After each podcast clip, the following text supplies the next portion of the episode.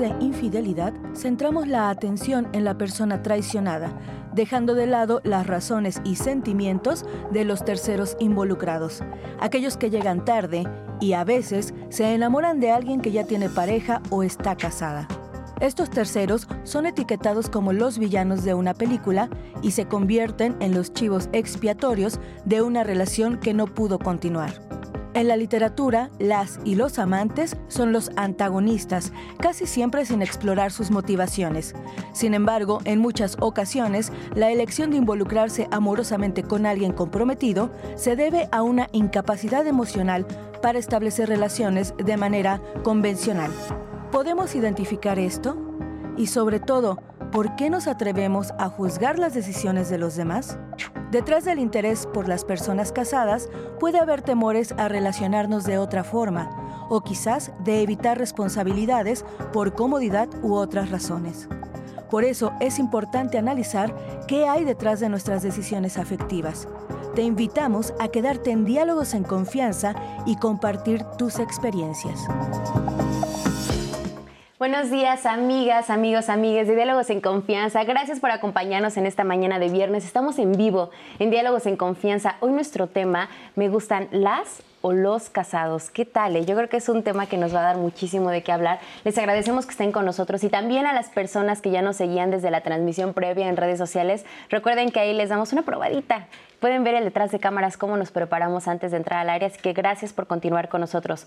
Agradecemos también la presencia de nuestras compañeras intérpretes en lengua de señas mexicana. En este momento se encuentra Jimena Raya, que va a estar alternando con Lía Vadillo a lo largo de la transmisión. Y como siempre, es un placer compartir la conducción con Eduardo Valenzuela. ¿Cómo estás, amigo? Buenos días. Hola Minat, muchísimas gracias. Otro viernes de pareja. Ya ansiaba hablar de este tema. Me gustan las y los casados. Gran, gran tema, porque vamos a verlo como decía la cápsula, no desde el punto de vista de la víctima o de la persona que a lo mejor en cierto punto es engañada, sino también de la persona que busca relacionarse con, un con una persona que ya tiene una relación previa o que se está interesando por, por la persona que está comprometida. Entonces, creo que es un punto de vista bastante, bastante interesante. No sin antes invitarles a que sigan la transmisión en vivo, a que por favor nos comenten todas las dudas, comentarios, experiencias que quieran que enriquezcan la plática aquí con nuestras especialistas y nuestros especialistas. También nos pueden llamar al 55 51 66 40 00. El centro de contacto con la audiencia está muy pendiente. Y sobre todo también invitarles a que bajen la aplicación 11 más, donde van a encontrar todo el contenido que el 11 tiene preparado para ustedes, desde diálogos en confianza hasta todo el histórico de contenido que ustedes quieran repetir y repetir y repetir. Muchísimas gracias, Nat, por dejarme una vez más compartir esta conducción contigo. Y no sin antes eh, darle el agradecimiento especial a la Escuela Superior de Desarrollo e Innovación Empresarial en la carrera de cine y televisión. Los chicos que están estudiando esta carrera están aquí con nosotras y nosotros en el foro y están viendo cómo se hace la televisión, cómo están en el detrás de cámaras. Entonces nos estarán acompañando a lo largo del programa y pues bueno, les haremos sentir como si estuvieran en casa. Ay, sí, qué cool. Gracias por acompañarnos. Está bien padre tener a estudiantes aquí que vean cómo se hace la televisión, porque pues igual lo platicábamos antes de entrar al aire, nos recuerda nuestros primeros días aquí en el canal y es una emoción muy bonita ver cómo se hace la televisión. Y bueno, le presento a los especialistas que conformarán hoy nuestro panel con quien platicaremos sobre este tema. En primer lugar, le damos la bienvenida a Denise Gutiérrez Vicencio. Ella es doctora en psicoterapia individual individual y de pareja con más de 15 años en la práctica clínica, colaboradora en la Fundación Amara Pro Autoestima. Denise, ¿cómo estás? Bienvenida. Muchas gracias por la invitación. Feliz de estar aquí compartiendo con los especialistas y aprendiendo. Vamos a aprender mucho. Ya preparados. Asimismo, también le damos la bienvenida a Kimberly García Barrera. Ella es psicóloga especialista en perspectiva en género. Kimberly, bienvenida. Hola, ¿qué tal? Gracias. Y finalmente, y con el mismo gusto, le damos la bienvenida a Joselo González. Él es psicólogo, terapeuta sistémico y terapeuta sexual, presidente de la mesa directiva de la Asociación Mexicana para la Salud Sexual, AMSAC, y presidente de Psicología para el Desarrollo, PSIDE-ACE. Joselo, ¿cómo estás? Bienvenido. Muy bien, muy bien, muy contento de estar aquí. Un gustazo. Justamente les platicaba que este tema surgió en una junta donde estábamos platicando y en algún momento dije, o sea, hubo como un comentario en el que dijimos, es que de repente hay personas tienen un patrón, si lo podemos decir así, en el que solo se relacionan o se sienten súper atraídas por personas que ya tienen un compromiso, que están casadas. Y nosotros dijimos, hay que hacer un programa sobre eso porque es, es muy interesante y es algo súper común. Entonces, justamente empecemos por esta parte. ¿Ustedes creen que es probable que haya personas que exclusivamente salgan con personas casadas? Y de ser así, ¿a qué se debe? Sí, sin duda puede haber personas que solamente se involucren eh, solamente con hombres o mujeres casadas, ¿no? Eh, puede haber varias razones. Eh, desde la perspectiva de género, bueno, no es lo mismo relacionarse con un hombre casado que con una mujer casada. ¿no? Entonces también dentro de las estadísticas podemos encontrar que los hombres casados pues obtienen un mayor estatus. ¿no? Y entonces, si yo me relaciono con un hombre casado, entonces él, además de tener una familia estable, tener una, este, tener una edad ya madura, entonces eso me hace que pueda sentirme más atraída como mujer hacia los hombres casados, porque socialmente en esta cultura eh, patriarcal, los hombres tienen mayor estatus. Entonces, el, objetivo y un, alcance que yo pueda tener relacionarme con un hombre casado, pues también es como decir, soy privilegiada de relacionarme con él, porque él me está eligiendo a mí, además de tener una relación con su pareja. Y puede ser también, por ejemplo, o sea, pensando en las motivaciones o qué hace tan atractivo a alguien con un compromiso, aparte de este estatus, decir, no sé, es un hombre que se puede comprometer, o sea, es un hombre que, que, con el que puedo tener una relación, incluso va a dejar a su esposa por mí, no sé. Claro, también eso, bueno, a las mujeres nos, educan para competir, ¿no? Y competir por un hombre. Entonces, decir, eh, de eso también dentro de las ideas del amor romántico, es decir, bueno, yo, yo sí, yo sí lo voy a hacer cambiar, por mí lo va a hacer. Y entonces eso, eso adquiero como mayor beneficio emocional, porque es decir, como le gané, ¿no? Como si fuera esta competencia yo le gané. Entonces lo va a dejar y entonces empiezo a competir porque aparte las, las estrategias también de los hombres casados son muy interesantes porque es como ya no me quiere, no me comprende, tú sí, y entonces empiezo a comparar y, te hago sentir a ti especial y te hago sentir que tú sí vales la pena y no ella. Estas narrativas de estoy por él por los hijos, estoy por ella por los hijos, ella no me comprende, tú sí. Entonces eso hace de que me coloque en una posición donde yo me sienta privilegiada en relación con la otra, especial. Ese sería el motivo con, las mujeres, pero bueno, ahorita vamos, a con, los hombres. justamente como estas mentiras bonitas que decías en el previo, José. O sea, de repente... Em, podemos ser muy duros, ¿no? O incluso, no sé, si soy la persona que me siento atraída por alguien casado o alguien casada, decir es que cómo pude caer ahí, ¿no? Pero de repente dicen estas estrategias en las que te hacen sentir tan especial o en las que te venden la mentira bonita de, no, es que si yo te hubiera conocido antes, yo estaría ah, contigo, no con mi esposa o mi esposo, ¿no? Sí, no, ya hay muchos que ya están ahí casi con copyright todas las mentiras que se dicen, ¿no? Entonces, sí, es muy importante ahí ver eh, pues estos beneficios que apantallan ¿no? Que es muy común entrando en esas cuestiones de género, que qué bueno que, comenzamos con eso, ¿no? Que pues sí, para las mujeres es como más, vamos los hombres a, buscarlas, a casarlas, ¿no? Entonces vamos a envolverlas en todo esto, entonces sí, tienes muchos privilegios y mira, este, mejor trabajamos en la empresa y tú eres la secretaria y yo soy un alto directivo, ¿cuándo te vas a encontrar uno así? Dices, pues mejor ocupo el lugar de amante o de novia, ¿no? amiguita. Entonces hay también todo este contexto que, que facilita esta no poligamia, no poliamor, sino esta parte de las mentiras abiertamente, ¿no? Y ahorita que decía esto de, hay quienes lo buscan, sí, porque tiene beneficios, ¿no? La verdad tiene sus beneficios, pero tiene un riesgo mayor, porque yo recuerdo pacientes que dicen, no, pues sí, eso sí he salido, estoy saliendo con alguien, me gustó, yo sabía que era casado.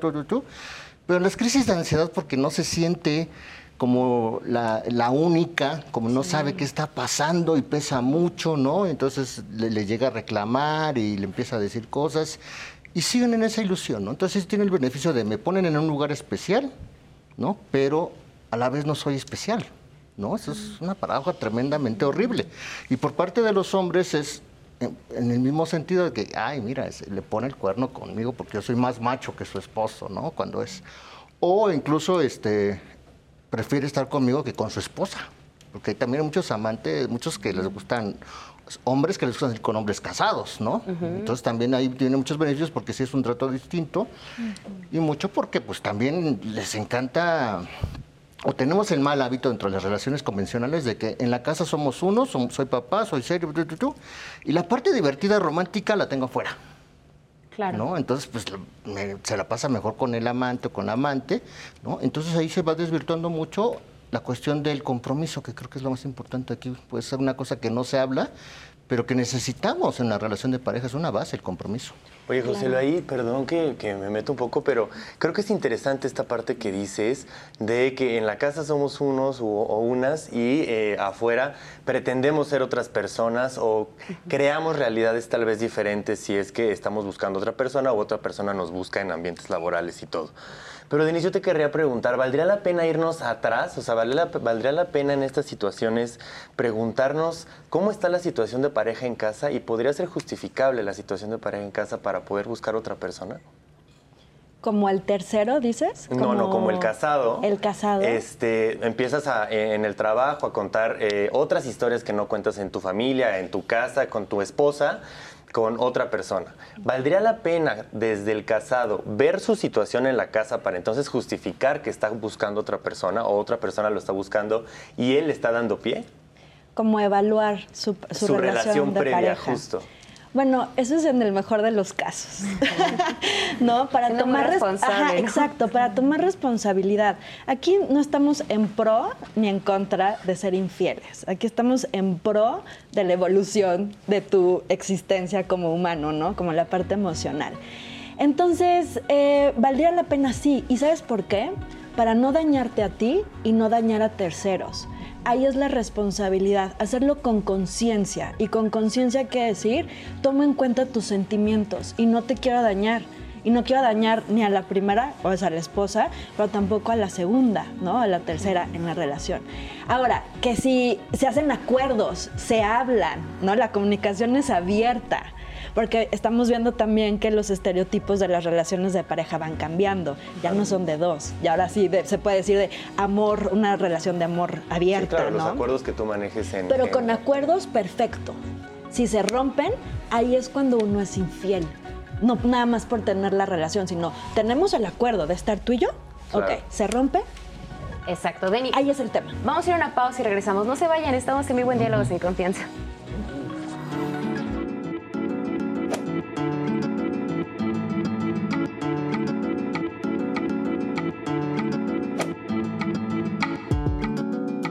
Las opiniones como nunca me involucraría con un hombre casado refuerzan actitudes de superioridad simbólica entre mujeres y se basan en prejuicios sobre lo que debe ser una relación de pareja.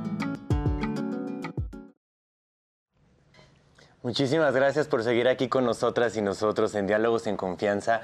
Viernes de pareja, nuestro tema, me gustan las y los casados. Muchas gracias por estar conectadas y conectados también en la transmisión en vivo de Facebook y YouTube. No se olviden de seguirnos en todas nuestras redes sociales y también de llamarnos al 55 51 66 40 00. Estaremos escuchando todos sus, testimonios que son muy importantes para poder enriquecer aquí la plática y poder también poner como, como base un tema real para entonces poder estar hablando de estos temas un poco complicados, yo creo, o un poco, digamos, con muchas vertientes, quiero decir, ¿no? Entonces, si les parece, eh, vamos a algunos comentarios, a ver qué dice la gente en redes sociales. Víctor nos dice, tú cuando haces acuerdos con tu pareja es porque se van a cumplir. Así es como una relación puede ser duradera. Amor, confianza, fidelidad y acuerdos. Muchísimas gracias, Víctor, con lo que nos fuimos en el corte, ¿no? Ofelia dice, ¿qué tanto influye la cultura social de las familias en una relación de pareja y la felicidad de cada individuo? ¿Cuáles son las condicionantes para saber qué me hace feliz o no con quién y qué, determina qué, qué lo determina, el mundo o yo? Pues al final no, no sé, Ofelia, ahorita le preguntamos a nuestros especialistas, pero yo me atrevería a decir que pues una sociedad construida en base a reglas. No sé, ahorita lo platicamos. Muchas gracias, Ofelia. Eh, Aline nos dice, buenos días. He escuchado a muchas personas decir que cuando se busca alguien mayor, en el caso de las mujeres, es porque buscan la figura paterna. ¿Eso es verdad? Eso es un tema muy interesante, no solamente un tema, una persona mayor, sino casada, mayor y casada, ¿no? Cristina nos dice, buen tema, pero la monogamia es un constructo social para controlarnos económicamente. ¿Qué peso tan enorme se carga cuando se te dice que todo es para siempre en una relación? Nadie nos enseña sobre relaciones de pareja libres, sobre todo hablar de términos en un ciclo.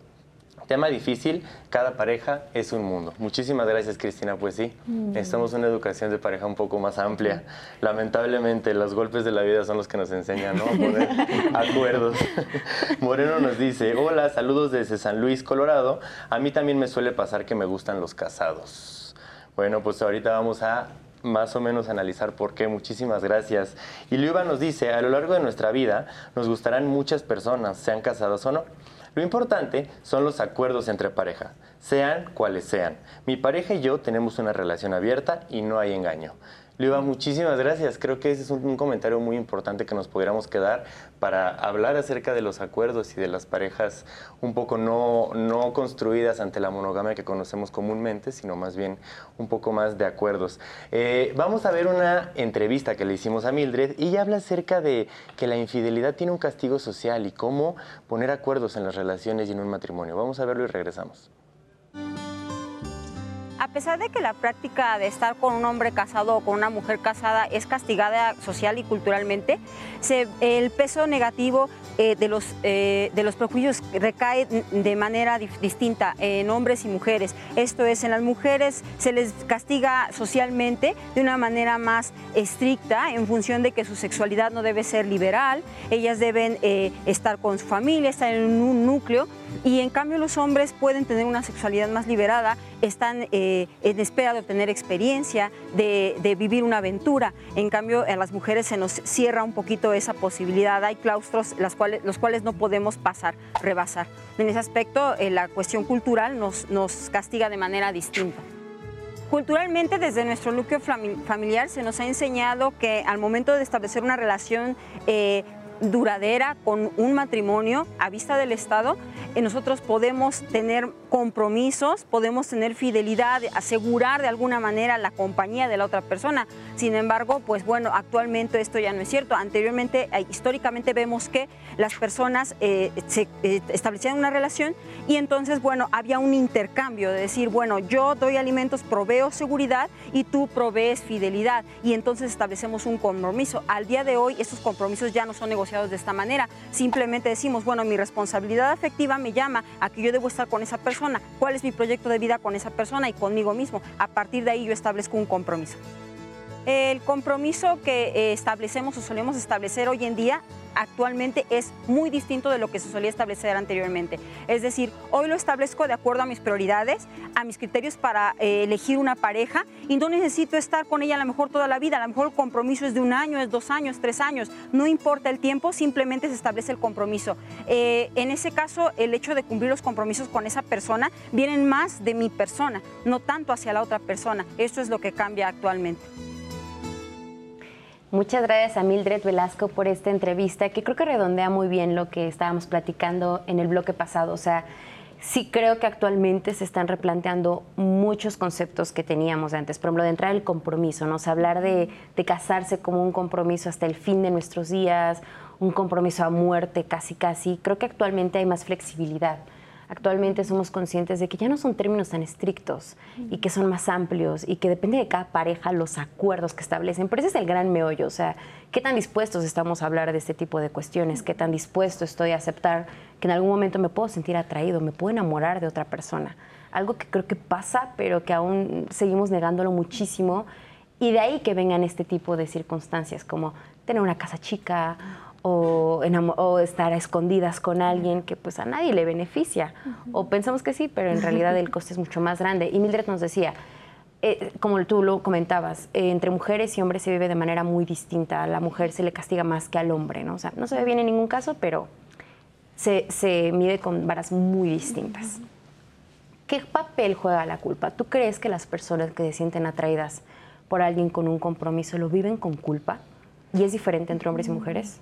Sí, creo que también la culpa tiene que ver con este contexto cultural, ¿no? Donde en la cultura nos han enseñado que hay un, único modelo de pareja, ¿no?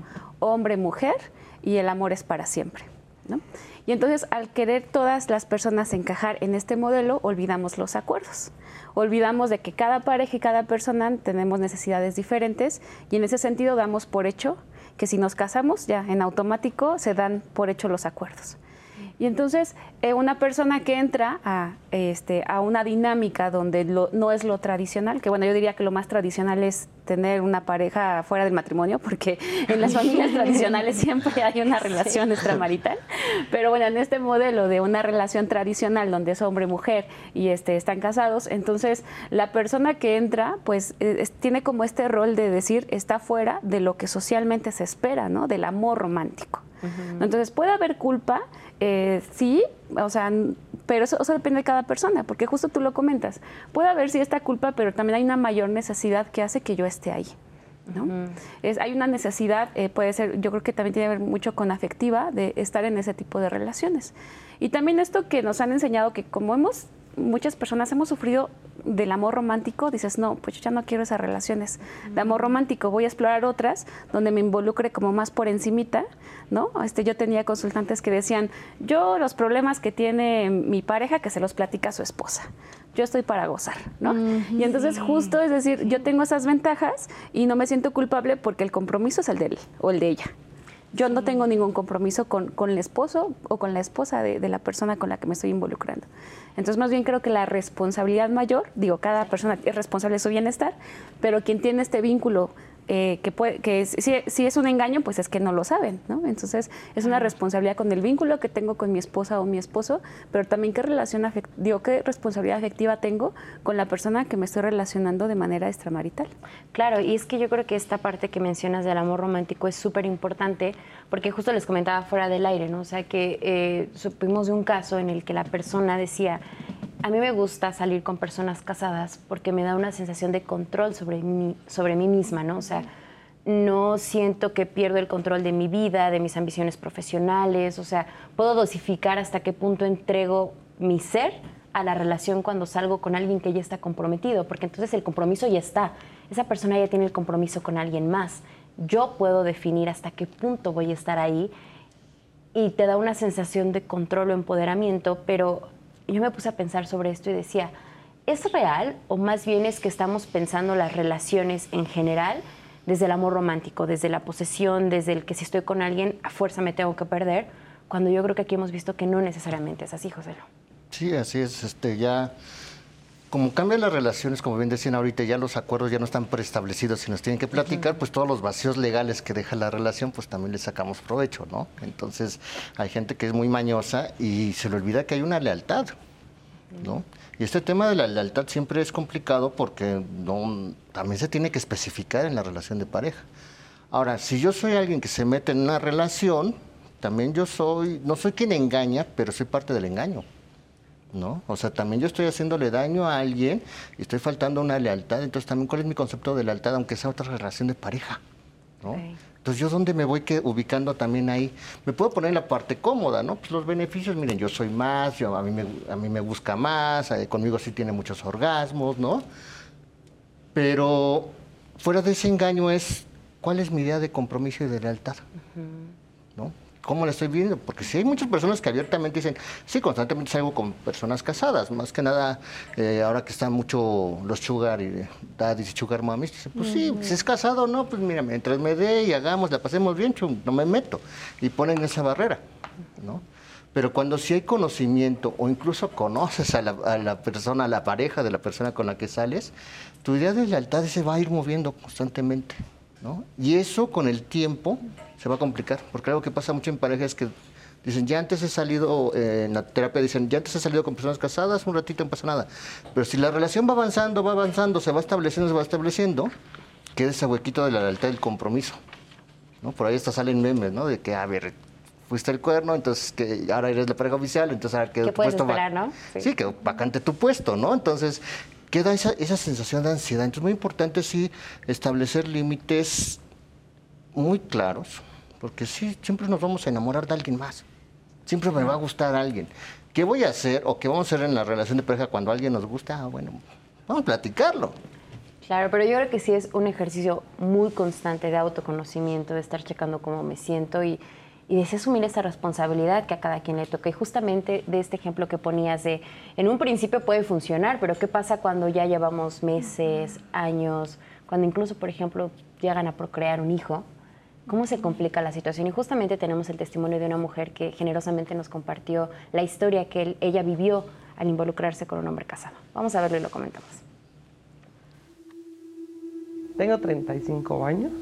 Este, inicié una relación con esta persona hace 8 años aproximadamente, de la cual este, pues, con él tengo un, niño de 5 años. Él tiene este, bueno, tiene una, una, relación, él tiene a su, a su esposa. Eh, durante todos estos ocho años, pues ha habido un contexto en el que, pues obviamente, este, pues estamos, estamos juntos, pero pues sí con ciertos problemas por la relación que tiene, que tiene él, de que es una persona pues que está casada.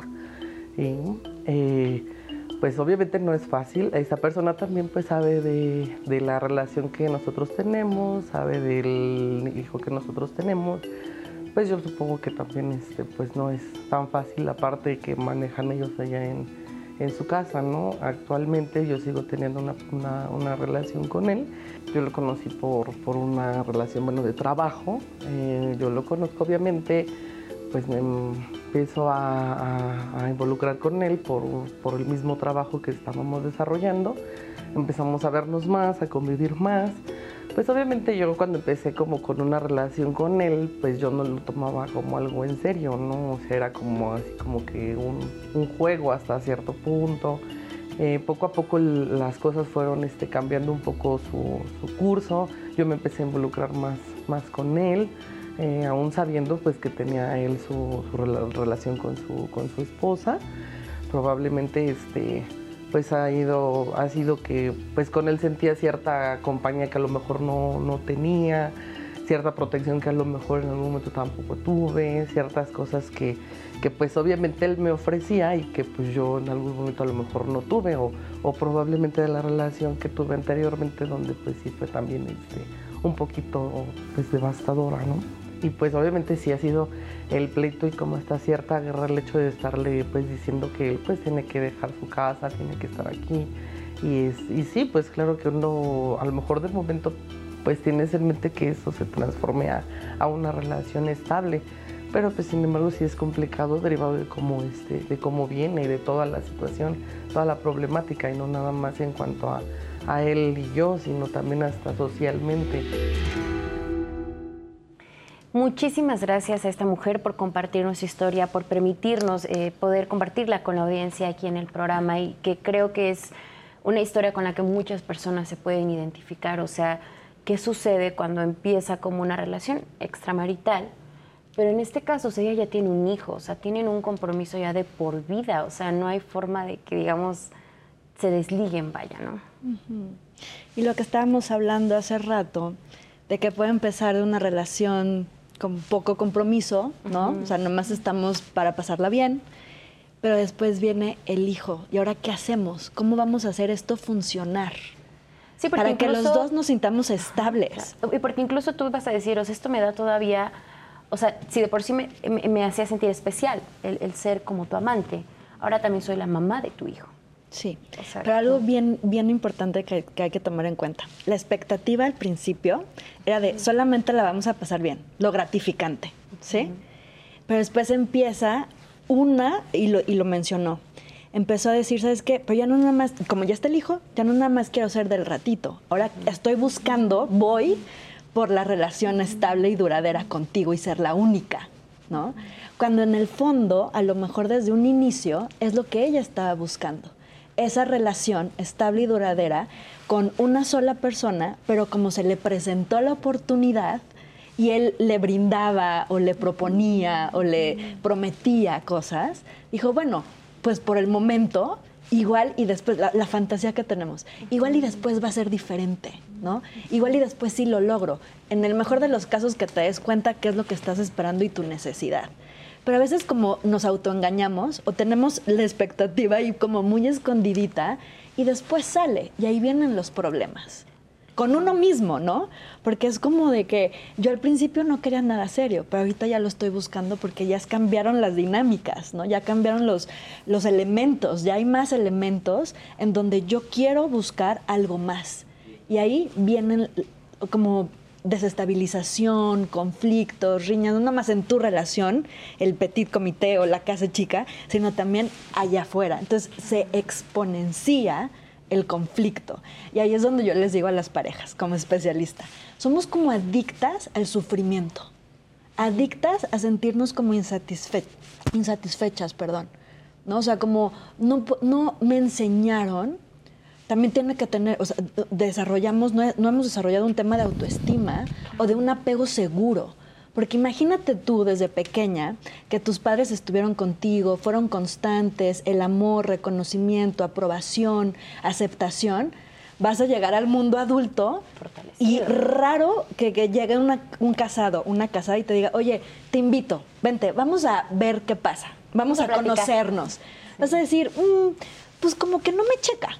Pero si tenemos un apego base en la inseguridad, en el miedo, autoestima, donde no me siento suficiente, mi peor es nada. Bueno, de relacionarme ahorita con él a, no tener amor o no sentir amor o no tener a alguien que me toque, ¿no? La parte sensorial, dices, bueno, pues me lanzo, total, a ver qué pasa. ¿No? Y ahí en ese a ver qué pasa, pueden pasar muchas cosas y aquí el, el, meollo del asunto que yo digo, cuídense. O sea, vamos a amar y vamos a entregarnos y vamos a abrirnos al amor, pero cuidándonos, con responsabilidad, porque podemos salir muy dañados de estas relaciones, que por lo que estoy viendo, también como estamos recibiendo mucha gratificación, ¿no? De, ese, eh, esa persona comprometida, es como hasta de uso. Pues lo uso, me da dinero, me da su mejor tiempo y yo también. Pero, ¿y, y dónde está la responsabilidad afectiva ahí? ¿Dónde está la evolución y la transformación a crear relaciones maduras? ¿Me entiendes? Responsables. Eso es a lo que yo le apuesto y es la invitación. Claro, y es que cuando lo ves desde fuera, o sea, incluso tú dices, es que hasta llega a ser contradictoria las expectativas que tienes, porque dices, a ver, si esa persona eh, empezó a salir contigo teniendo un compromiso, teniendo incluso una familia, hijos, etcétera, como que dices, ¿cómo esperas que contigo sea diferente, porque aunque en el mejor de los casos llegara a dejar a su, a su esposa, a su esposo, ¿qué te asegura que a ti no te va a hacer lo mismo? Pero siento que si estás dentro de la relación hace todo el sentido del mundo. Entonces eso es como lo complicado, porque entonces dices, ¿en qué momento pierdes como esta capacidad para, para ser realista un poco, ¿no? y, y, que se relaciona pues profundamente con esta onda de pues qué autoestima tienes, ¿no? O sea, desde dónde te estás relacionando con las personas. Sí, y justo pues las mujeres, justo en esta cultura patriarcal, pues las mujeres siempre nos han querido someter, ¿no? Entonces tú no vales, piensa dos veces lo que quieres, este peor es nada, ¿no? Entonces siempre nos han enseñado esto y es probable que nosotras seamos más tendientes a relacionarnos en un vínculo donde salgamos más perjudicadas, ¿no? Porque también a las mujeres, digo, en general a los hombres y a las mujeres, pero no nos enseñan a cuidarnos, ¿no? O sea, entonces al no cuidarme, mucho menos voy a poder cuidar al otro o a la otra que no conozco, ¿no? Porque entonces yo no genero esta capacidad de, decir, bueno, yo qué quiero, como antes de relacionarme con alguien es como, yo qué ideal tengo de pareja, ¿no? Entonces yo ya voy relacionándome y voy descartando estas posibilidades. Pero si yo no tengo claro qué es lo que quiero conmigo y hacia dónde va mi bienestar, entonces alguien me habla bonito más ojitos y ahí caigo. ¿No? Porque entonces me está, estoy fantaseando y creo en esta, en esta fantasía de alguien, de un héroe, de alguien que me va a salvar. Este es el bueno, ¿no? Y entonces siempre, y es que aparte las novelas, las canciones, o sea, toda la parte cultural nos está diciendo, las películas de Disney, bueno, las, las de antes, todas te empujan como hacia allá, ve, ¿no? Y el sufrimiento es muy importante porque entonces yo soy, yo sufro y entonces tengo un beneficio social que es pobrecita. Es una buena mujer pobrecita sufre mucho, mira todo lo que le da. Ama mucho. Ama mucho. Entonces también desde esta cultura nos enseñan que las que sufrimos somos buenas y las mujeres que gozan y que se cuidan, que marcan límites, que dicen, sale, bye, yo no quiero, es mal, es egoísta. Entonces también interfiere mucho la cultura y el género, porque entonces las mujeres, ¿dónde nos queremos colocar? También eh, las mujeres, yo dentro de la consulta clínica veo que las mujeres que se relacionan con hombres que están casados es porque tienen un alto nivel de vulnerabilidad o están en una situación de crisis. Han perdido el trabajo, han perdido otra ruptura amorosa están en el momento de crisis donde necesitan la idea fantasiosa de un salvador que me salve de este dolor y de esta elaboración de duelo que necesito trabajar. Y entonces encuentro la satisfacción inmediata del placer de que alguien me habla bonito y que ahí estoy. Pero bueno, al final el trabajo personal en psicoterapia trata de la congruencia, porque justo lo que tú dices, no hay una congruencia entre lo que digo y lo que hago, entonces no quería esto, pero entonces tengo un hijo, pero no quería, pero llevo cinco años ahí.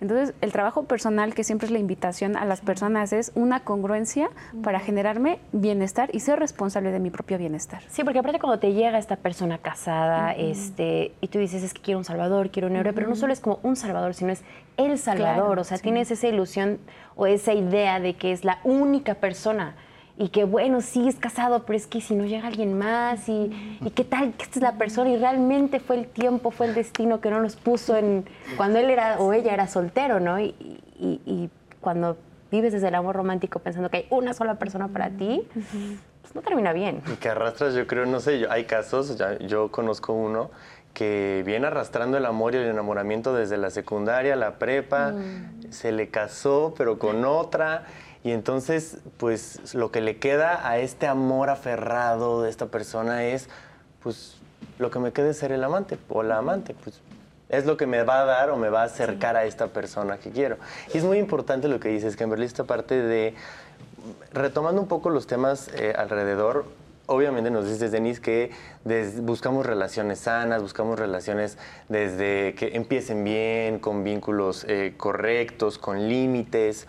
Eh, y tú nos dices un poco esta parte de que es satanizado, de que la mujer pobrecita, la mujer ay, la engañada. Pero ¿qué pasa cuando el tercero o la tercera asume su papel de tercero?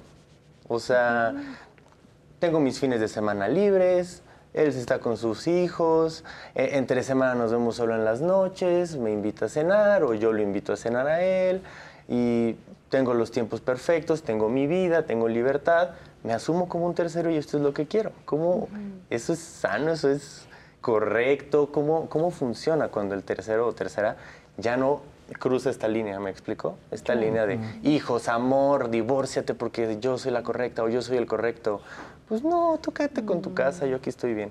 Claro, no sé si sea correcto o no, pero sano no siempre.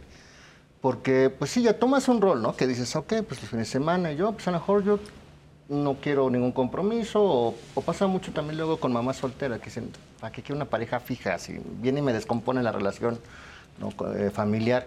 Entonces bueno, puedo tomar ese rol, ¿no? Pero eh, irremediablemente se van a mover cosas, porque siempre hay un riesgo. ¿Cuál es el riesgo que se entere la otra persona también? Porque yo puedo ser divertida, ¿no? Vámonos de vacaciones, vámonos de viaje, se enteran otras personas y luego es cuando nos llegan, híjole, ¿qué crees? Que me amenazaron de muerte. Me, rompieron los vidrios del carro, ¿no? Entonces siempre está ese factorcito ahí que, que, no sabemos con quién estamos tratando, ¿no? Entonces eso es lo, peligroso que puede haber en estas situaciones y más con la, con la ambigüedad que hay hoy en día de lo que es el compromiso, ¿no? Y que retomando esas cuestiones de género, pues cómo somos mañosos los hombres para, para hablar de compromiso, ¿no? Porque no hablamos de un compromiso para respetar, para crecer, para compartir, ¿no? Nosotros tenemos buscamos un compromiso por cuestiones sociales de poseer, ¿no? Entonces cuando tengo a alguien ahí, pues la, para poseerlo le voy a prometer cosas que quién sabe si cumpla. Y una de esas es, no, nadie se va a enterar. No puedes asegurar que nadie se va a enterar, ¿no? No te van a hacer nada, tampoco puedes asegurarlo, ¿no? Y, toda, y, toda, y si hay muchas personas que, incluso por sororidad, de repente hacia las, hacia las esposas, le dicen, oye, no, pues ¿sabes qué?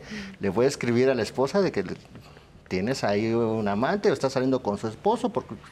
¿no? Entonces siempre va a haber un riesgo, eso sí hay que, hay que verlo, de, cuando estamos metidos en una relación ya de un compromiso previo, siempre puede pasar algo y casi es raro que que salgan ilesos.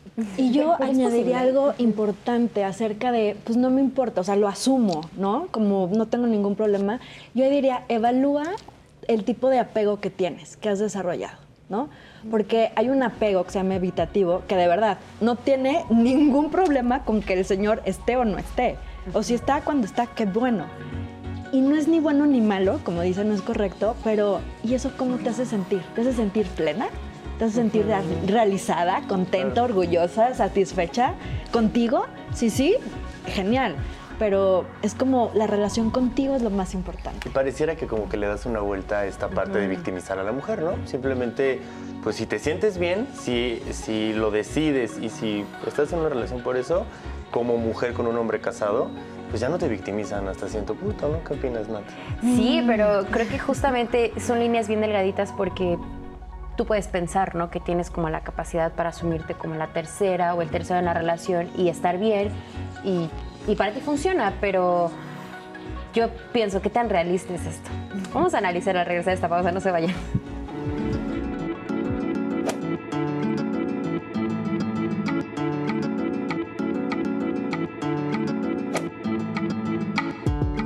Las personas emocionalmente no disponibles tienen sentimientos de incomodidad con los demás, que les dificulta tener intimidad afectiva o expresar emociones sanas, lo que afecta la vida. Muchísimas gracias por seguir aquí con nosotras y nosotros en Diálogos en Confianza, Viernes de Pareja. Me gustan las y los casados. Hemos hablado bueno, de muchísimos factores que implican el poder tener una tercera persona en una relación, en un compromiso, en un matrimonio. Eh, hemos hablado desde la persona que, está entre las dos personas eh, en la relación, hemos hablado desde el tercero, cómo se siente, hemos hablado de límites en la relación, si se permite, si es válido y si es no válido el tener una relación durante un matrimonio o un compromiso.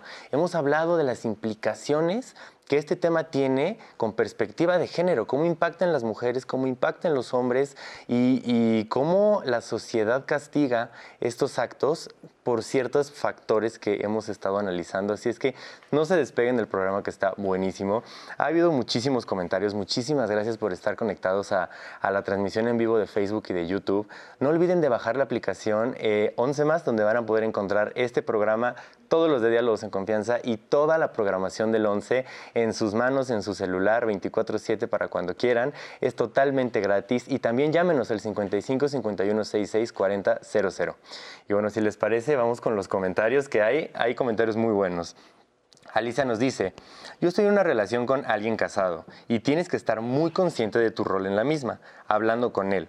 Llegamos a un acuerdo de qué es la forma de que deseamos vivir así. Muchas gracias, Alicia. Cuéntanos un poco más de cómo ha transitado esta, relación, que era lo que platicábamos un poco en el corte. Muchas gracias. Ricardo nos dice, cuando aparece el amor en mayúsculas, este es anormal y no importa la situación que tengamos y dependiendo del valor que tengamos, no, no nos aventaremos a vivir ese amor. Muchísimas gracias Ricardo por tu comentario. Marta nos dice, conocí a compañeritas que se enredaron con ellos porque sus papás las tenían muy controladas. Recuerdo casos que vi al respecto y tiene muchas razones de ser. Muchas gracias, Marta. Nos hablas un poco acerca de la familia, de, de las deudas eh, paternales y maternales, lo que hablábamos un poco, Denise, antes del corte. Guadalupe nos dice, entrar en una relación así habla de tu falta de educación, autoestima y carencias emocionales. A la persona que admite estar en una relación, ¿no sientes feo siempre de ser la segunda y dañar? Muchas gracias, Guadalupe. Justo con eso nos fuimos en el corte. Eh, Jesús nos dice, yo creo que involucrarse con una relación, con una persona casada, es faltarte, faltarte el respeto a ti misma. Y eso es feo, un engaño. Muchísimas gracias por tu comentario. Eh, Fidel nos dice, es demasiado complejo el tema cuando ya se tiene hijos y se es infiel, pero antes de serlo, se tiene que pensar en qué sentiría uno mismo si le hicieran eso, porque es más fácil hacerlo a que te lo hagan. Muchas gracias, Fidel. Creo que sí se complica cuando hay hijos o cuando ya la relación eh, de matrimonio es, un poco más avanzada. No sé, ahorita lo comentamos. Gracias, Fidel. Eh, Jesús nos dice, tener un amante no es justificable de ninguna manera. Mejor nos separamos y punto. Además de infecciones sexuales, no, no se vale el engaño.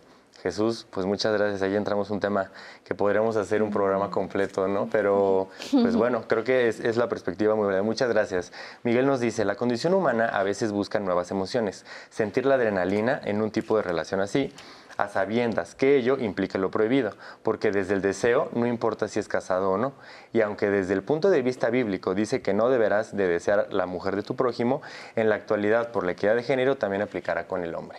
Muchas gracias Miguel. Hay muchos comentarios acerca de la atracción de lo prohibido. Eso podríamos abordarlo. Lo, prohibido causa morbo, causa no sé, cómo saca un instinto animal. Hemos leído muchos comentarios. María nos dice, buenos días, pues de todo hay. Yo diría que compromiso, no. Este tipo de personas más bien dicen, con permiso y lo que hacen en parte es mostrar que la persona con la que tú creías que estabas no era tal. En parte nos muestran una realidad. Muchas gracias, María. Y por último, Jorge nos dice, sí es cierto lo que dicen, porque yo lo hice, porque la relación con mi esposa ya no funcionaba hasta dejarla por mi amante, y eso ya tiene siete años. Que, pasó, que pasó cada quien su vida y fin del asunto. Mm. Muchas gracias, Jorge. Cuéntanos cómo fue el proceso de dejar a tu esposa y de tener siete años con tu amante. Creo que sería interesante analizar el, el eh, el asunto. Muchísimas gracias a todas y todos por sus comentarios. Y antes de comentar todo esto con nuestras y nuestros especialistas, les quiero invitar a que veamos el testimonio anónimo de un hombre de 38 años que nos cuenta su experiencia con sus amantes. Tengo 38 años. Actualmente ya son dos relaciones de amantes en las que me he encontrado. Ah, la primera fue porque era una amiga de la infancia y cuando fuimos adultos nos reencontramos en ese entonces el amor de niños se llevó a hacer querer formar una relación más duradera, sin embargo, pues no se dio como se esperaba. Y la siguiente ocasión fue porque me gustó la mujer. Yo sabía que era casada, me mantenía hasta cierto punto. Llegó un momento en el que me gustó mucho y acepté que esto iba a volver a pasar. No fue para mí lo ideal, pero lo terminé aceptando. Ah, en el momento que, se inicia la relación, pues es sencillo porque pues simplemente nos vemos a escondidas, nos ponemos de acuerdo para un día, la fecha la hora y no pasa nada. Vamos a lo que vamos y no pasa a más. Aquí la cuestión es cuando ya quieres formar una relación estable.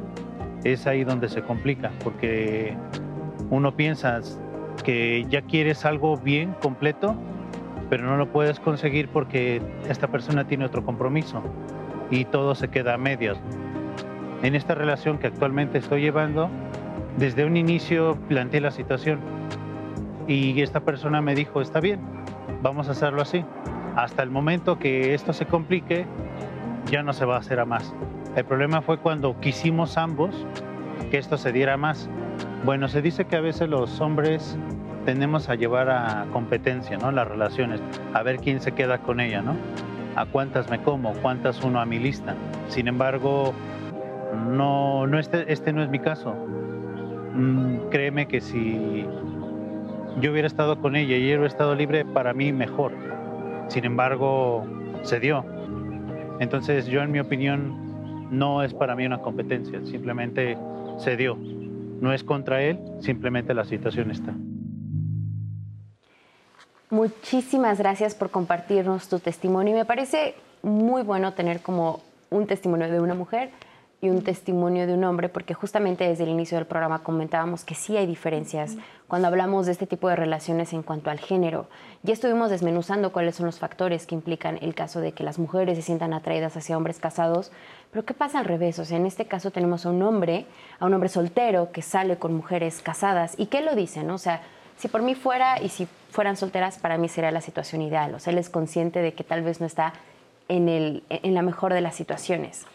Pero él enfatiza mucho que él no lo ve como una competencia. Sin embargo, demos un pasito atrás y hablemos sobre justamente cuáles son esas diferencias en las motivaciones que tienen los hombres al salir con mujeres casadas. Fíjate que aquí decían hace rato la palabra conciencia en un, comentario, ¿no? Y es cierto, ¿cuál es la, eh, hay que tener conciencia de qué estamos haciendo ahí, porque si mi expectativa es tener una pareja estable, ¿no? Y estoy saliendo con personas casadas, ah, sí, sí, hay detalles que tenemos que checar en terapia, ¿no? Pero, por ejemplo, eh, este testimonio dice algo muy cierto, ¿no? Los hombres tendemos mucho a la competencia por, volvemos a esta educación machista, ¿no? Entonces, muchas veces es, eh, yo me ligué más a las casadas, ¿no? Este, o yo tengo más novias, ahí agarro parejo, ¿no? Y es una despersonalización, a final de cuentas, todo esto porque no termina siendo tú y tus gustos, no termina siendo tú y lo que a ti te conviene y lo que buscas, sino nada más es apantallar. Y eso es algo muy triste, que muchos hombres lo que hacemos es quedar bien ante otros hombres pero no nos fijamos en lo que realmente sentimos. Y es donde entramos en esta situación que se vuelve ahí como efecto bola de nieve, ¿no? Por pantallar a otros, estoy saliendo con una casada. Pero de repente, chin, ya me clavé con ella. Y, va creciendo y va creciendo y de repente dices, chin, o sea, me quedé con nada, ¿no? Cuando en el fondo sí lo que quiero es una relación de pareja, pero no lo decimos ni lo aceptamos. Y eso es algo muy triste en realidad. Y, esta parte que dices, al despersonalizar, ¿no? También se vuelve como ver objetos a las mujeres, porque entonces si me logro ligar a una casada o si logro que una casada esté conmigo, entonces, o sea, me da un estatus mayor porque, porque le gané a un hombre que incluso ya tenía un anillo de por medio, por decirlo así. O sea, ¿también se ve a las mujeres así? Sí, aquí quiero añadir algo, Natalia, el tema de autoestima, otra vez. Esta onda de sentirnos de em, tengo más experiencias con más mujeres, o igual con mujeres, ¿eh? o sea, mujeres de tengo más experiencia, o sea, como el número me hace sentir más el estatus, más, ay, grandiosa, como más grande, más... Ahí estamos tratando de fortalecer ese músculo interno que conocemos como autoestima porque así nos han enseñado en la sociedad, que mientras más tengo, más valgo. ¿No? Llámese relaciones, llámese dinero, llámese viajes, llámese ropa, lo que sea. Pero entonces aquí yo quisiera cuestionar al público o a las personas de, ¿y cómo estamos con nuestro tema de autoestima? Que estoy necesitando entablar estas relaciones y a veces no es una, son varias al mismo tiempo, ¿no? Y dices, y, pero me siento muy bien conmigo porque eso, me siento especial. Y yo sí me voy, que decía Eduardo, a la onda infantil. A veces nuestros padres tienen que trabajar muchísimo, nos dejan en las escuelas o no sé, en las guarderías, y no hay forma de que nos hayan hecho sentir especiales, importantes. ¿Me entiendes? Entonces, ¿qué hago con estas relaciones que me dan todo lo gratificante? estoy obteniendo eso que estoy buscando, estoy cubriendo mi necesidad infantil. Eso es lo que podemos estar viendo en las sesiones, ¿no? En, la, terapia. Entonces, yo ah, reitero mucho el tema de autoestima porque es la base, es como la raíz de nuestro bienestar, la raíz de mi elección de pareja, de elección de trabajo, elección de hasta a dónde quiero ir a viajar, ¿no? O sea, si quiero, o si quiero ir a viajar. O sea, todas nuestras decisiones, yo sí siento que están basadas en cómo estoy yo internamente y cómo está mi autoestima y mi apego. Mi apego seguro que se va a ir creando el apego o, la autoestima que van junto con pegado, o sea, si yo tengo un apego seguro, voy a tener una estable autoestima, ¿me entiendes? Entonces, eh, trabajando eso, a lo mejor yo me doy cuenta que yo tengo mi apego como deteriorado, o sea, como no, se logró formar, ¿no? Y tengo mucho miedo, inseguridades, y por eso estoy creando estas relaciones de pareja para obtener eso que estoy necesitando cubrir. Ok. Entonces, no es estático esa inseguridad o ese miedo lo podemos trabajar. ¿sí? Eso es como lo grandioso, el gran regalo que tenemos, que es nuestra responsabilidad, eso sí. Entonces me tengo que como em, empujar a tomar responsabilidad de mí y decir, me estoy sintiendo insegura, me estoy sintiendo con miedo para establecer una relación de pareja estable, lo puedo hacer diferente. Solamente hay que buscar los recursos y la ayuda para poderlo hacer. Porque lo que vemos en terapia es que llegan de, oye, es que no deja la esposa. O, oye, ya me, tengo muchos juicios y estoy sufriendo mucho conmigo misma, me estoy lacerando y como castigando porque estoy teniendo esta relación. ¿Sí?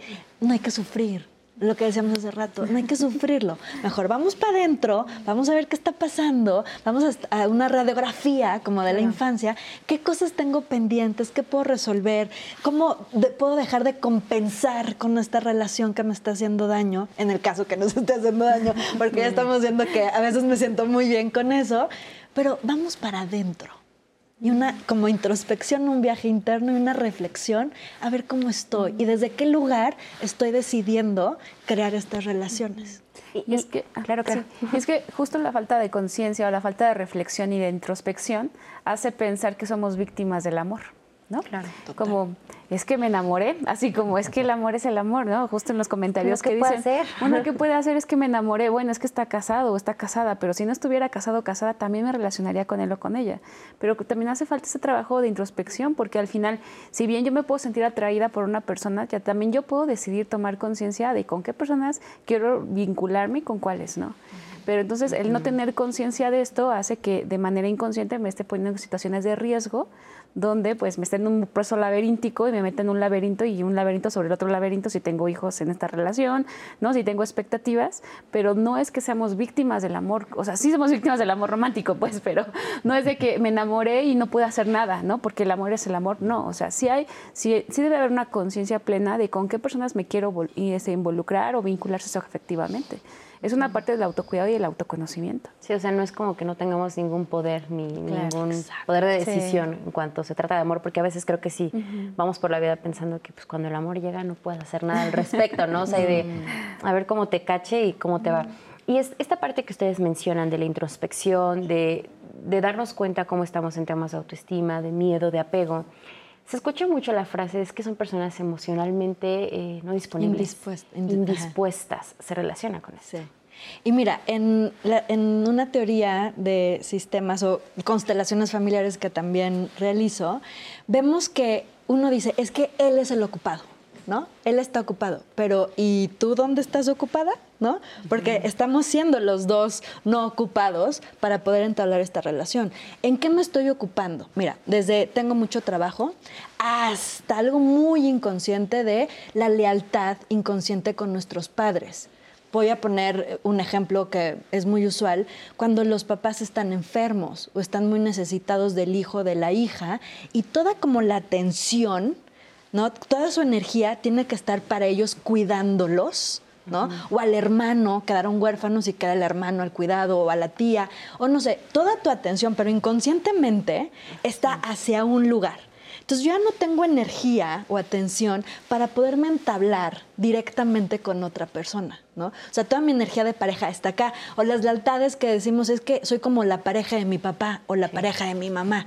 Ahí ya estás ocupado o ocupada. Entonces ya no tienes energía para poder entablarte en una relación estable y duradera como tú quisieras. El ideal es que estuviéramos libres, disponibles y dispuestos a crear una relación. Y así es como yo voy a buscar a la otra persona. Ahora sí, un, escáner. Estás libre, o sea, inconscientemente estás como ya liberado de tus lealtades. Estás disponible, ¿no? También porque a lo mejor este, no está en una relación de pareja, pero no está disponible, está ocupado con otras cosas, el trabajo, el dinero, etcétera, ¿no? Y estás dispuesto a crear una relación de pareja, pregúntatelo a ti y pregúntaselo a la persona. Y ahí ya como que vamos como haciendo más equitativa la cosa. ¿Me entiendes? Claro, porque luego podemos decir, no, claro que yo quiero una relación de pareja, pero no sé por qué la vida hace que yo me fije en los casados. Y cuando te das esta oportunidad de introspección y de realmente analizarte, dices, mm, no, tal vez no estoy tan dispuesto y disponible como yo lo pensaba. Hemos estado hablando justamente de todos los factores, de, las ganancias que puede haber, pero también del costo que tiene relacionarse con personas que ya tienen un compromiso. Pero ustedes saben cuáles son las implicaciones legales mm. cuando nos relacionamos con alguien casado, cuando somos el amante o la amante. Vamos a ver esta entrevista con la magistrada Rebeca Florentina Pujol. Ella es, ella es magistrada de la primera sala de lo familiar del Poder Judicial de la Ciudad de México. La infidelidad trae muchas consecuencias legales, empezando por los juicios de divorcio, de nulidad de matrimonio y que puede derivar también en relación a los hijos en juicios tales como la pérdida de la patria potestad, guardia y custodia, régimen de visitas y convivencias. Esto es muy importante que se sepa porque el hecho de tener una relación fuera de matrimonio implica consecuencias jurídicas para las propias personas, es decir, para los esposos, la esposa, y para los hijos y también para los bienes, tanto bienes muebles como, bienes inmuebles, que viene a ser una sanción. Es muy importante, la, gente no piensa en las consecuencias, piensan que solamente consiste en la separación de la persona y esto no es así. Y lo más importante, cuando esto sucede, ¿qué pasa con las hijas y los hijos de ese matrimonio? que son los más afectados. Y entonces muchas veces al no poder manejar emociones, terminan en las instituciones los niños judicializándose en los juicios. En el divorcio ya no hay causales de divorcio, simplemente actualmente la pareja que ya no quiera seguir casada puede pedir el divorcio y ya no es una causal de divorcio el hecho de tener una infidelidad. Eh, bueno, ya la, la ley también regula, hay legislaciones en otros estados no es el caso de México, pero en otros estados sí, como Coahuila, por ejemplo, en donde ya se ve, se, establece la figura del amante y tienen derecho a pensiones y alimentos. Entonces la persona que es infiel, ya sea hombre o mujer, está obligada a proporcionar alimentos no solo a la esposa a quien, o esposo a quien le fue infiel, sino también al amante en un momento determinado. Cada vez que tenemos un divorcio, pueden ser 10 divorcios, pero todos relacionados con la emoción hay veces que no es tanto la separación, sino el por qué me engañaste, por qué me fuiste infiel. tenemos que eh, jurídicamente y emocionalmente que hablar de esa situación aunque nos disguste, aunque parezca desagradable. ¿Cuántos juicios de divorcio, cuántas nulidades de matrimonio, cuántas infidelidades evitaríamos si habláramos de una manera directa? Con el debido respeto siempre, eso es muy importante, a respetarnos toda la vida.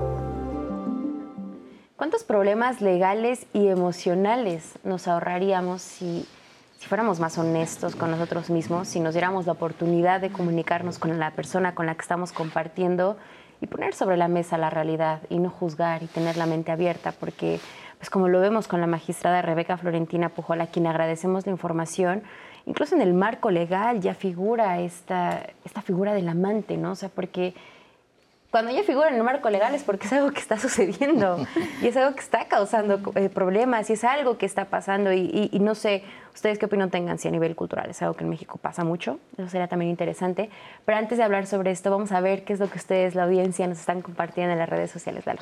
Inés, muchas gracias. Pues para seguir alimentando la conversación, creo que el tema legal es importante, yo no lo había pensado, pero es muy importante. Diana nos dice, las personas que aceptamos una relación con una persona comprometida somos criticadas y desvalorizadas. Sin embargo, muchas veces brindamos una oportunidad de sumar al desarrollo de cada uno de los que participamos. Muchísimas gracias, Diana. Pues sí, justamente hemos hablado también un poco de esta figura de culpa que, que socialmente se le da a la a la o el tercero, ¿no? Eh, Brausi nos dice, creo que enamorarse de alguien casado es una irresponsabilidad, ya que uno siempre piensa en lo que siente y se olvida de la otra persona que ya hizo una vida al lado de su pareja. E interrumpir eso es algo un poco ruin, a mi punto de vista. Muchas gracias, Brausi. Camila nos dice, en lo que me corresponde decir que ya lo viví y pues platicando me entendió mi pareja. Muchas veces lo que se busca es el beneficio económico. Muchas gracias por el programa. Gracias, Camila. Pues sí, muchas veces también él o la amante podría llegar a buscar un, beneficio económico, no lo sé, ahorita lo, lo, comentamos. Muchas, muchas gracias. Oscar nos dice, soy, soy de la idea de que detrás de la acción de andar con un casado o casada se esconde la satisfacción de romper la regla, de saltarse las trancas y de hacer posible lo prohibido. Lo que hablábamos, ¿no? Esta, este deseo de lo prohibido. Sin embargo, bueno, creo que somos personas este, con raciocinio y lo prohibido a veces le hace daño a otras personas, yo creo, no lo sé. Muchas gracias. Lupita nos dice, no comulgo con la psicóloga. Pienso que si dentro de una pareja ya no estás satisfecho y buscas a otra persona, mejor platicarlo y salir de ahí, en buen término. Gracias, Lupita. Eh, sí, pues sería lo ideal y lo mejor, nos dijo Denise. El tema es hacerlo, ¿no? De construirte, que es muy complicado, que es este análisis interno del que nos platicabas, Denise. Muchas gracias, Lupita. Eh, también nos comentan, creo que se están equivocando. Cuando uno escoge pareja es para estar y vivir con ella. Ahora, si en el camino te enamoras de otra persona, pues hay que aceptarlo y tener la responsabilidad de reconocerlo y terminar la relación anterior y reiniciar, pero no hacerlo por ratitos o vivir con ambas relaciones por siempre. Eso tiene nombre y se llama promiscuidad. Es que es justo lo que decíamos. A ver, estamos en una época en la que estamos viviendo las relaciones desde lugares muchísimo más flexibles, donde cada quien está estableciendo sus acuerdos, pero el medio del asunto es que, a ver, es como la diferencia cuando dice, no estaba en una relación abierta, pero yo no lo sabía. Esa es una infidelidad, o sea, es como, mientras todas las partes estén enteradas y de acuerdo, yo creo que esa es la cuestión, comunicarlo, porque evidentemente, no, sea, como nos decían en el comentario, si hay una persona que tiene dos relaciones paralelas y ninguna de las partes lo saben, pues eso es súper injusto. Ahí no hay responsabilidad afectiva y ahí por supuesto que alguien va a salir dañado y pues se dan dinámicas que a, que a nadie le aportan. Vamos a ir a una pausa, pero regresando ya vamos a, a cerrar ese tema, vamos al último bloque, así que mándenos todas sus preguntas, sus testimonios, porque los vamos a leer aquí al aire con los especialistas y vamos a seguir analizando esta parte de por qué lo prohibido nos es tan atractivo. ¿Es algo cultural? ¿Es algo humano? Regresando lo platicamos.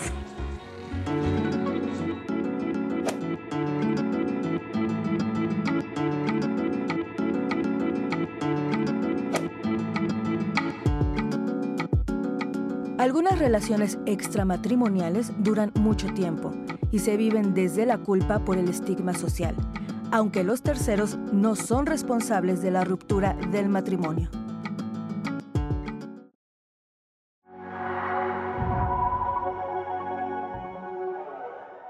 El objetivo y un, alcance que yo pueda tener relacionarme con un hombre casado, pues también es como decir, soy privilegiada de relacionarme con él, porque él me está eligiendo a mí, además de tener una relación con su pareja. A las mujeres nos educan para competir, ¿no? Y competir por un hombre. Entonces, decir, eh, de eso también dentro de las ideas del amor romántico, es decir, bueno, yo, yo sí, yo sí lo voy a hacer cambiar, por mí lo va a hacer. Y entonces eso, eso quiero como mayor beneficio emocional, porque es decir, como le gané. Hay quienes lo buscan, sí, porque tiene beneficios, ¿no? La verdad tiene sus beneficios, pero tiene un riesgo mayor. Tiene el beneficio de me ponen en un lugar especial, ¿no? Pero a la vez no soy especial, ¿no? Eso es una paradoja tremendamente horrible. Tenemos el mal hábito dentro de las relaciones convencionales de que en la casa somos uno, soy papá, soy serio, y la parte divertida romántica la tengo afuera. La cuestión del compromiso, que creo que es lo más importante aquí, puede ser una cosa que no se habla, pero que necesitamos en la relación de pareja, es una base, el compromiso. Eh, en la cultura nos han enseñado que hay un, único modelo de pareja, ¿no? Hombre-mujer y el amor es para siempre. ¿no?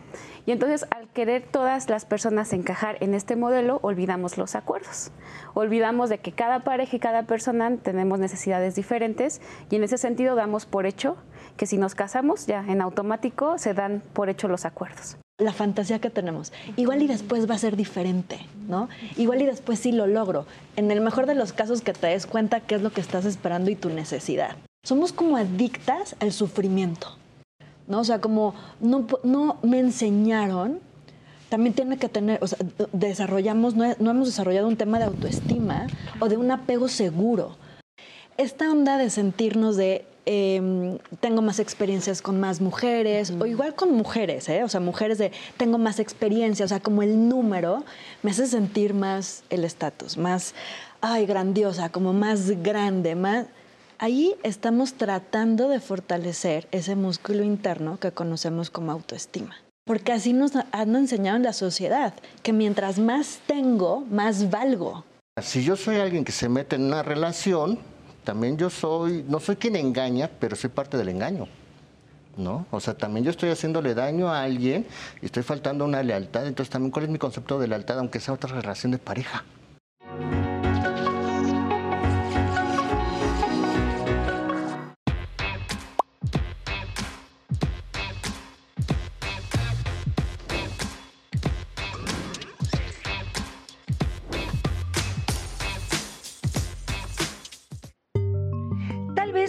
Usted sea lo más común conocer a alguien, enamorarse, tener hijos, bueno, hasta casarse con esa pareja. La monogamia, pues. Sin embargo, solo el 16% de quienes vivimos en el mundo consideramos el tener una sola pareja como el estado normal entre comillas, del ser humano. Esto según un estudio de la Universidad de Maryland. Bueno, y usted dirá, ¿por qué teniendo el chance de elegir a su propia pareja, hay quienes tienen gusto por las y los casados? Bueno, otro estudio ahora de el Journal of Experimental Social Psychology encontró que el 90% de las mujeres solteras estaban interesadas en un hombre que creían que estaba casado, mientras que solo un 59% lo quería cuando les dijeron que estaba soltero. Ah, y todo tiene una explicación psicológica. En este caso viene con nombre y apellidos. El síndrome de Fortunata llamado así por el personaje de la obra Fortunata y Jacinta de Benito Pérez Galdós, en el que narra la aventura de tres personas. Juanito Santa Cruz, su esposa Jacinta y su amante Fortunata. Ojo, como en muchos otros aspectos, la regla no aplica igual para hombres que para mujeres. Hay una doble vara respecto al comportamiento femenino. Por ejemplo, si quien cometió la infidelidad es un varón, a quien se expone y culpa es a la amante. Bueno, hasta se le acusa de romper una familia.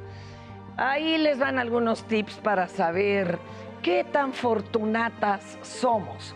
Si anda usted con un casado, se siente capaz de dejarlo todo por estar con él, cree que hay algo importante entre usted y él y por eso están juntos en secreto, suele proyectarte sobre el futuro creyendo que en algún momento podrán estar juntos en libertad y sin problemas.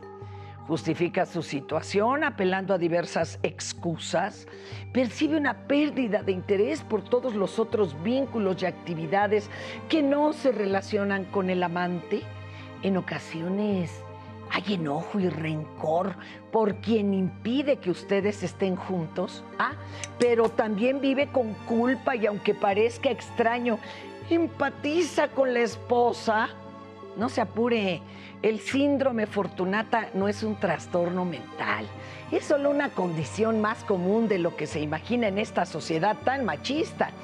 Afortunadamente, con el tratamiento adecuado, puede desaparecer.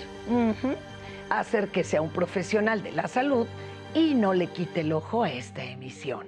Para Diálogos en Confianza, Fernanda Tapia.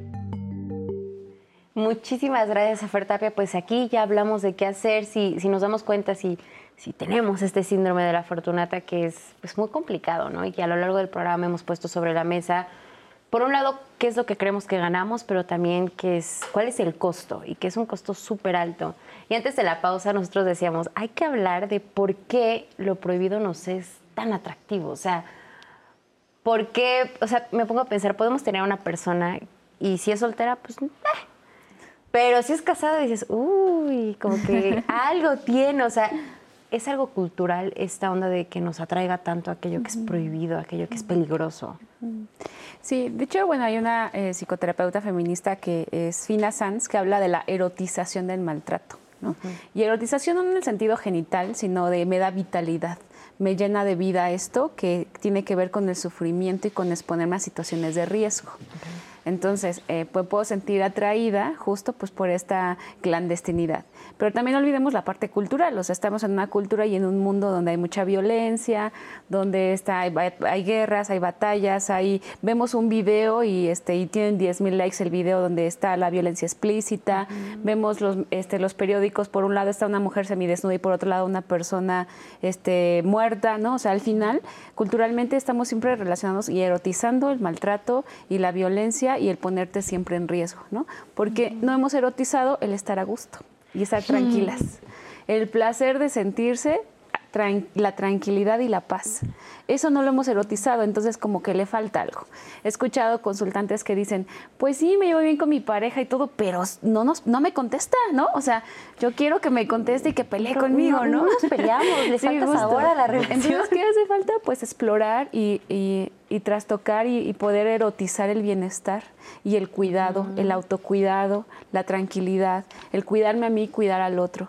Eso no lo hemos aprendido. Entonces, ¿qué es lo que sí nos erotiza? Pues el maltrato y con ello lo prohibido, lo clandestino, la incongruencia. Eso eh, nos, nos atrae mucho. Qué urgente es que hagamos todos consciente esto, porque, o sea, el riesgo de erotizar el maltrato nos lleva entonces a vivirnos en relaciones donde normalizamos que nos traten mal, donde si no sufrimos, entonces no nos sabe, y donde si estamos en plenitud nos aburrimos. Y que es algo que yo creo que le pasa a muchas personas, ¿no?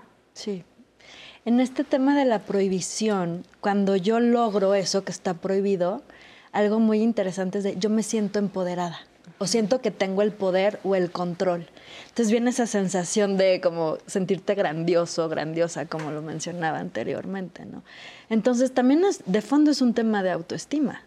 Porque eso de sentirte que tienes el poder, el empoderamiento especial, grandioso, es como de sentirte valioso, importante, deseado, deseada.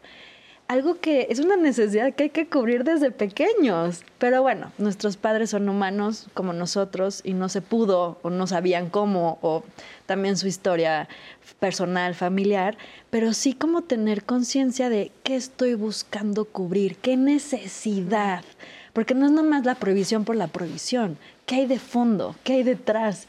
¿Qué quiere decir de mí? ¿no? ¿Quién estoy siendo en esta relación, en esta prohibición? ¿Qué estoy sacando de mí? ¿Qué se está como manifestando?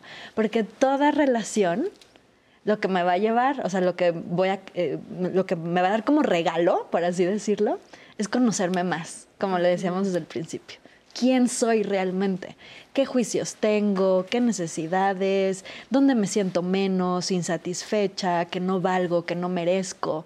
Y todo es parte de la experiencia humana. No hay nada de malo con descubrir de, ay, ya descubrí que no valgo, ay, ya descubrí que no merezco, ya lo sentí. Bueno, qué genial, duele, ¿no? Se siente como incómodo, desagradable, pero podemos hacer algo al respecto y te puedes sentir mejor. Y en esa estabilidad, encontrarla, crearla, no sentirte aburrido o aburrida, porque es como que, ay, necesito sentirme inestable, ¿no? Por la adrenalina y el sufrimiento. No, hay que aprender también que no es aburrido estar estable, que qué rico, hay que erotizarlo. Me encantó lo que compartía Kimberly, hay que darle más valor a la estabilidad, al bienestar, a estar como en tranquilidad y en paz y en quietud. Es que hay que quietud, hay que aburrimiento, este no se mueve, este no me divierte, este no sé qué. Pero ¿qué ganancias tienes, no? O, o más bien, ¿qué otras cosas sí te da esa persona quieta o en paz o quieta de estabilidad? Sí. Que es tu pareja estable, ¿no? O sea, bueno, el matrimonio, vaya. Es que ya me aburrió el matrimonio. Bueno, pero ¿y qué otras cosas sí hay que puedes valorar y apreciar de él y de ti? Porque incluso yo creo que cuando llegas a ese punto, ahora viendo lo de lado, por ejemplo, de la persona que busca, eh, o bueno, en que le es infiel a, a, su esposo o a su esposa, es como, probablemente muchos dirán es que me siento estancado, me siento aburrido, siento que nuestra relación ya no tiene esa chispa, esa llama, y con mi amante, pues sí lo tengo yo creo que es esta parte de de repente no valoramos la estabilidad, de repente no valoramos la plenitud que tenemos en una relación y eso nos puede llevar incluso a este tipo de dinámicas, ¿no? Sí, totalmente.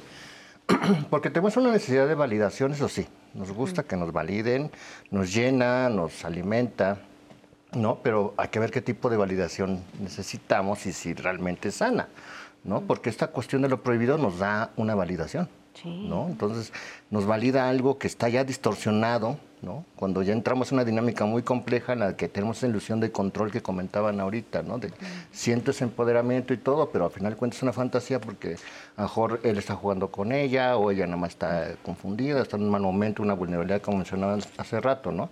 Y creo que eso es algo muy importante en las concepciones actuales de, de lo que es arriesgarse y aventarse a hacer cosas salvajes, ¿no?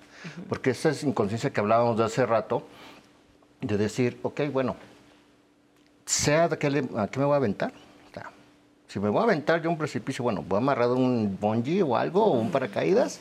En la relación de pareja estoy consciente de que me estoy metiendo, ¿no? Pero con, con esta adrenalina que sí sucede, con estos cambios bioquímicos que suceden por el enamoramiento, toda esta embriaguez que, que nos sucede a nivel fisiológico, de repente distorsionamos. Y eso es, eso es algo muy importante para, para, este, para caer en estos puntos de arriesgarnos a hacer cosas que pues, seguramente no me gustaría que me hicieran, como decía en el comentario hace rato, ¿no? Pero es la romantización, creo que al final de cuentas volvemos a ese punto de romantizar el, el amor, de decir, ah, mira, que nuestro amor prohibido, nos queremos a pesar de todo, contra viento y marea, a pesar de su esposa, sus hijos y todo. Y, contra todos los obstáculos. Contra todos los obstáculos, y ahí estamos jugando riesgos que, que muchas veces son hasta inútiles, pero saben rico. Y es que también hay una separación en cuanto a cómo nos ven a las mujeres, o madre esposa o la puta, ¿no? Claro. O sea, no podemos... Las dos no pueden ajá, ser. No pueden ser, una no puede ser las dos. Entonces, eso lleva de que yo tengo mi esposa, ¿no? Y entonces yo me relaciono con ella, pero estoy buscando algo que ella no me puede dar porque es la madre esposa y ella tiene que cumplir un rol, ¿no? Como y porque desde lo es tradicional. Como santa, está en un Exacto, sí. ¿Cómo le voy a faltar al respeto? Exacto, la servidumbre. Y entonces también yo, mujer, me puedo comprar ese rol de entonces yo quiero ser la amante. ¿Por qué no quiero ser la madre esposa? Las madres esposas sufren, trabajan mucho y no les pagan, ¿no? Entonces yo quiero jugar este No rol. sexys, por Sí, ejemplo, exacto. ¿no? Entonces de la que es seductora, la que goza, la que disfruta, pero no quiero estar en ese rol. Entonces también creo que pensar que en tu relación de pareja no puedes encontrar la plenitud, ¿no? Y no encontrarla, bueno, construirla en pareja, construir la plenitud, entonces eso hace que nos fragmentemos, ¿no? Y entonces ah, por aquí sí juego este rol, acá juego este rol, ella me puede servir, y entonces empezamos a cosificar a las personas por no vernos como personas plenas que podemos lograr proyectos de amor en conjunto.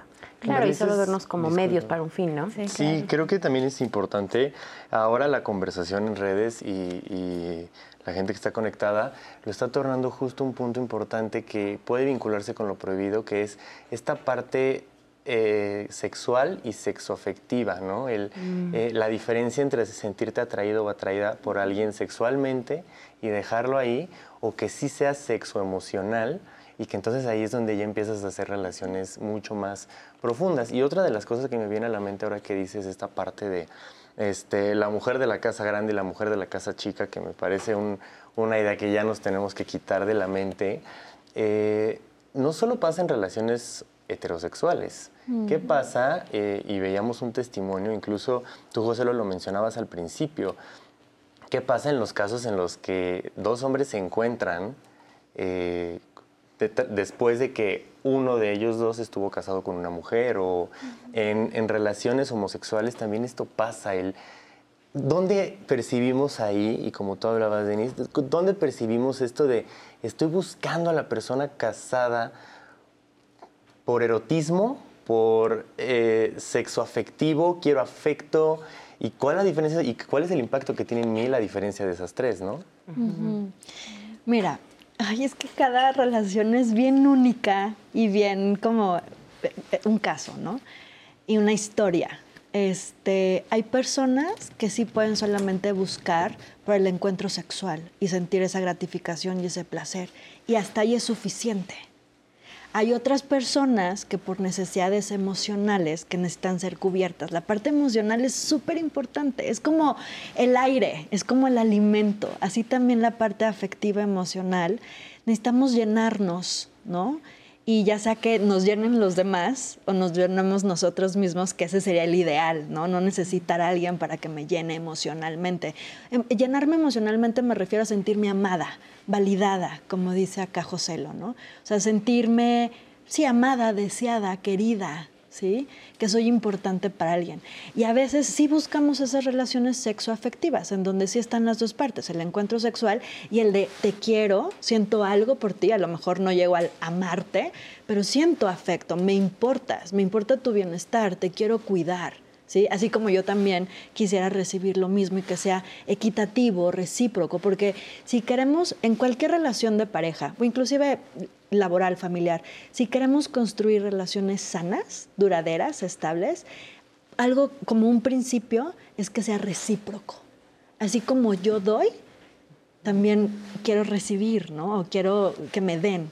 Y se vale decir, ¿sabes qué? Necesito, quiero. Pero para decir nuestra verdad, primero hay que conocernos, qué quiero, qué necesito, y después valentía para poderlo expresar. Porque a veces nos achicamos, es, es que si le digo, me va a juzgar, es que si le digo, se va a molestar, es que si le digo, me va a dejar, es que no me quiero poner en riesgo, entonces por eso no quiero hablar mi verdad.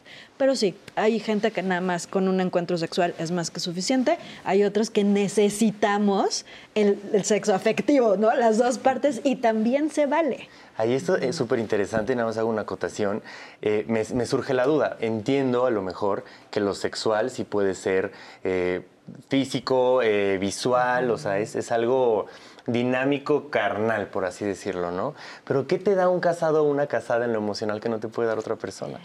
Eso es, eso es como, o sea, lo que hemos un poco tratado de desmenuzar pero me pongo a pensar protección, seguridad, pero eso te lo puede dar una persona mayor también y no forzosamente tiene que estar casado o casada. O alguien soltero. si, te, si te vinculas desde lo emocional, esas características que tiene la persona casada que cumplen con que te llena lo que estás buscando, ¿no? Es que siento que queremos encontrar como una regla, ¿no? Como un patrón así bien definido y la verdad es que no. En relaciones de pareja lo que vemos es que no nos relacionamos con los conscientes se están relacionando inconscientes que se encuentran para resolver, compensar o sanar situaciones. ¿Me entiendes? Entonces, encontrar así como qué es lo que me da el casado que no me da un soltero, no sé, porque inconscientemente, ¿qué te está dando para tu evolución y tu crecimiento? Aquí el tema es como lograr esta conciencia, ¿no? Y justo por eso pensamos estos espacios para poner temas sobre la mesa que a veces están muy en nuestro inconsciente y que cuando lo escuchamos llega a hacer clic. Y es por eso que les queremos presentar cuáles son los temas que preparamos para ustedes la próxima semana aquí en Diálogos en Confianza. La próxima semana, Diálogos en Confianza te acompaña con los temas que son relevantes para ti. Congestión nasal estornudos, lagrimeo y picazón, en los últimos años, derivado del cambio climático y otros factores, hay un incremento global de las alergias. Este lunes conoce más sobre las causas y síntomas de las enfermedades alérgicas y no dejes que éstas arruinen tu verano. Negación, ira, depresión y aceptación son las fases del duelo que sentimos cuando un ser querido fallece. ¿Qué hacer? En Diálogos en Confianza hablaremos sobre cómo vivir en la familia la pérdida de alguno de sus integrantes y la forma en que se puede llevar a cabo el proceso de sanación. La salud emocional es un estado de bienestar en el cual el individuo es consciente de sus propias emociones para manejarlas adecuadamente, enfrentar los desafíos de la vida y tener la capacidad de establecer relaciones saludables con los demás. El miércoles reflexionemos en las acciones para conseguir y preservar nuestra salud emocional. El acceso de las mujeres a la tierra favorece su empoderamiento y participación en la vida social de sus comunidades. En Diálogos en Confianza hablaremos sobre el proyecto Acceso de las Mujeres a la Tierra, que promueve la justicia social y garantiza sus derechos agrarios en todo el país. En las relaciones de pareja, la manipulación puede manifestarse a través de mentiras, juego emocional, explotación de las debilidades y la imposición de la voluntad propia, aunque la pareja pierda su autonomía y bienestar. Este viernes conversaremos sobre cómo en la pareja puede surgir el intento de influir y controlar a alguien de forma sutil o engañosa. Síguenos a través de nuestras transmisiones en vivo por Twitter, Facebook y YouTube. Búscanos en Instagram o comunícate al 55 51 66 4000. Y recuerda que Diálogos en Confianza es un espacio para ti. Diálogos en Confianza es un espacio para ustedes y ustedes forman parte de la conversación, así que participen con nosotros y hemos llegado a la recta final de este programa. Les agradecemos la confianza, eh, la generosidad de compartirnos sus testimonios y a ustedes también les agradezco la conversación. Gracias por compartir con nosotros y empezamos con las conclusiones. José. Pues mira, en estos temas sí hay que ver los beneficios, pero no hay que olvidar los riesgos. Siempre están ahí. Muy bien. Yo nada más que hay que ser fiel a uno mismo y las acciones que tengamos que sean el reflejo de un amor hacia nosotros. Gracias. Eh, si aprendo a cuidarme, puedo cuidar a, mi pareja. Muchas gracias a los tres, de verdad que ha sido un placer poder compartir con ustedes, poder poner sobre la mesa y sobre todo seguir insistiendo en la importancia de tener conciencia de uno mismo, de responsabilizarnos de nuestras emociones para que esto pueda verse en las relaciones que establecemos y para que nosotros también podamos tener límites muy claros y saber qué, sí, qué es lo que quiero, qué es lo que no quiero y no nos agarren inseguros de lo que somos. Lalo, muchas gracias. Minat, muchísimas gracias. Gracias una vez más por estar conectadas y conectados con nosotros aquí en Diálogos en Confianza Viernes. No se pierdan la próxima semana, el tema va a estar buenísimo y sepan siempre que aquí vamos a estar comentando toda la coyuntura que nos dicen ustedes para poder enriquecer la conversación y aprender. Claro que sí, Milagro. La próxima semana los esperamos para hablar de la manipulación amorosa. Va a estar buenísimo, no se lo pierdan. Buen fin de semana.